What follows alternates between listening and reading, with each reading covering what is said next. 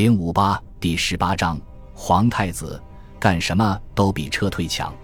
福煦，从三月初到五月底，正当凡尔登战场上的德军一步步逼近死人山高地主峰和三百零四高地之时，交战各国在世界的其他地方也都没有收到什么好消息。英国经过长时间辩论，终于在历史上第一次通过了征兵法案。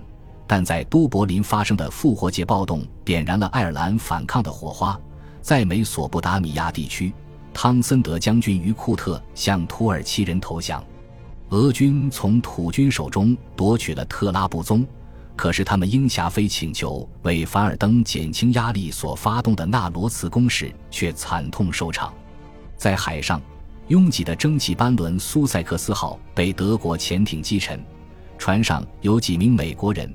威尔逊总统为此向德皇政府下达了强硬的最后通牒。日德兰大海战中，交战双方都声称取得了胜利。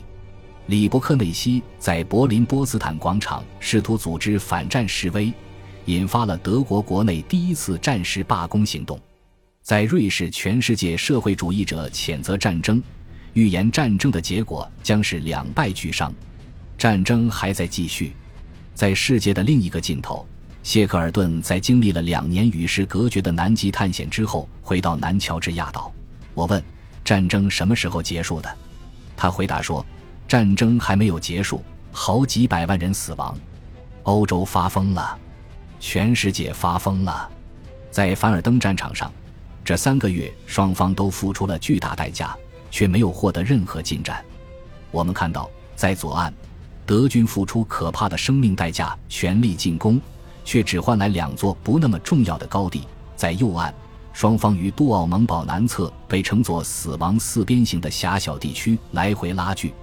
在激烈的局部作战中，双方频繁互换战场主动权。冯茨维尔的第七后备军在四月大部分时间里都在为奥德罗蒙采石场这一小块地方打拉锯战，整整三个月。莫兹河右岸的战线从未移动超过一千码，这跟德国人在战役头四天就挺进了五英里形成鲜明对比。与此同时，战斗双方的致命炮击从未有一刻停歇。这片地区的大炮加起来已经大概有四千门。历史上有没有哪次战役像这次一样，这么多人为这么少的收益而牺牲？到四月一日，德军伤亡总数八万一千六百零七人。法军八万九千人，到五月一日，总数就增加到德军十二万人，法军十三万三千人。法军到五月底的损失接近十八点五万人。随着伤亡大幅度增加，双方高级指挥官们的情绪也越来越紧张。三月底，皇太子和参谋长冯克诺贝尔斯多夫还下定决心要不惜一切代价攻占凡尔登。法金汉也同样对自己让法国流血致死的目标坚定不移。至于能否占领城市本身，在他看来则并不重要。但渐渐的，他们的立场都发生了显著变化。读者应该记得，法金汉在二月二十九日同意扩大进攻范围，清理莫兹河左岸，为此释放了紧紧攥在手心的预备队。在第五集团军首战死人山失败后。法金汉于三月三十日写信给皇太子，提到投入了四个新锐师却毫无进展，询问皇太子有什么进一步的打算和设想。第二天，克诺贝尔斯多夫起草的回信仍然很乐观，声称德军的进攻已经迫使法军向凡尔登投入了绝大部分战略预备队。克诺贝尔斯多夫认为法军因为损失惨重。只能发动局部进攻，无力发动大的会战。克诺贝尔斯多夫总结道：“我毫无保留地坚信，凡尔登战役将会决定法国陆军的命运。”他呼吁继续进攻，建议同时在右岸恢复进攻，目标是把战线推进到蒂欧蒙攻势弗勒里、苏维尔堡、塔瓦内堡这一线。不过，克诺贝尔斯多夫还说，新的攻势需要和以前一样多的预备队。四天后，第五集团军司令部收到法金汉冰冷却很坦诚的回复。他认为第五集团军在三月三十一日对形势的估计在关键的几点上是错误的。他批评说，第五集团军在我们能做什么、不能做什么的问题上过于乐观，并低估了敌方发动重大攻势的能力。他继续批评第五集团军：“你们假定我军有能力不断提供经过良好训练的生力军来替换战损的部队，还能持续供给粮食和弹药，这个前提是错误的。即便我们尽一切努力，也做不到这一点。”在发出以上警告后。他表示同意第五集团军在右岸继续进攻的建议，然后他惊人的流露出动摇情绪，对克诺贝尔斯多夫凡尔登战役将会决定法国陆军的命运这个论断大泼冷水。其实这正是他自己四个月之前所写备忘录的基本宗旨。法金汉犹豫不决地写道：“一旦情况表明我军无法在合理的时间之内达到进攻目标。”我军就必须果断停止进攻，转而在其他地方寻求决定性会战。我军如果能够赢得会战，那么在短时间内赢得战争的希望将大大增加。但如果我们付出了种种努力，仍然打不赢会战，那也只意味着最终的胜利被推迟了，并不是不可能赢得战争。但我们需要及时停止在凡尔登地区的徒劳攻势，转而在其他方向寻求主动权。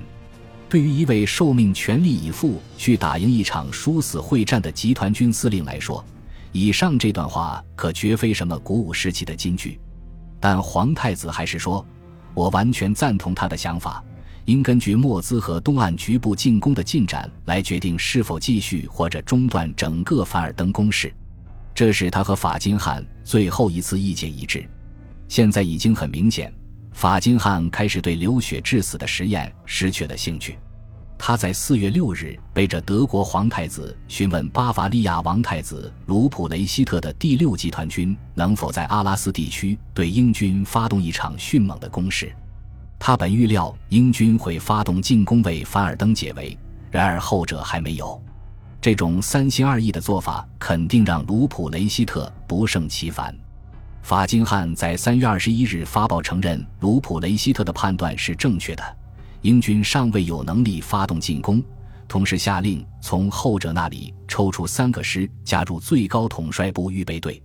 十天后，法金汉亲自给第六集团军打电话，还是担心英军可能会发动解围攻势，并有可能在海岸上进行两栖登陆。卢普雷希特被上级的反复无常惹烦了。根本没有兴趣卷入另一场法金汉式三心二意的进攻当中去，所以很自然，他在四月十七日冷冷地拒绝了进攻英军的提议，指出英军前线已经获得了大量增援。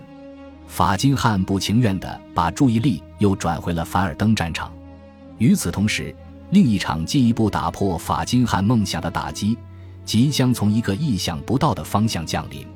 他的备忘录中所谓的第二根支柱是进行无限制潜艇战，切断海外对法军前线的供应。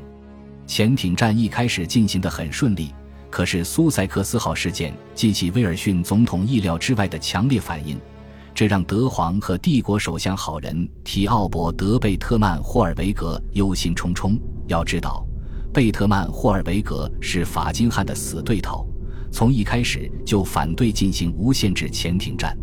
四月三十日，法金汉和德皇在大本营的花园周围散步，用一贯的令人放心的语气，再次消除了德皇的疑虑。德皇对贝特曼说：“你现在得在凡尔登和美国人之间二选其一。”可是第二天，德皇召见美国大使杰拉尔德，大使让德皇相信，如果德国潜艇继续击沉中立国商船，美国真的会断绝跟德国的外交关系。德皇突然改变主意，答应美国人立即停止无限制潜艇战。法金汉深感恼火，向皇帝递交了辞呈，但被拒绝。本集播放完毕，感谢您的收听，喜欢请订阅加关注，主页有更多精彩内容。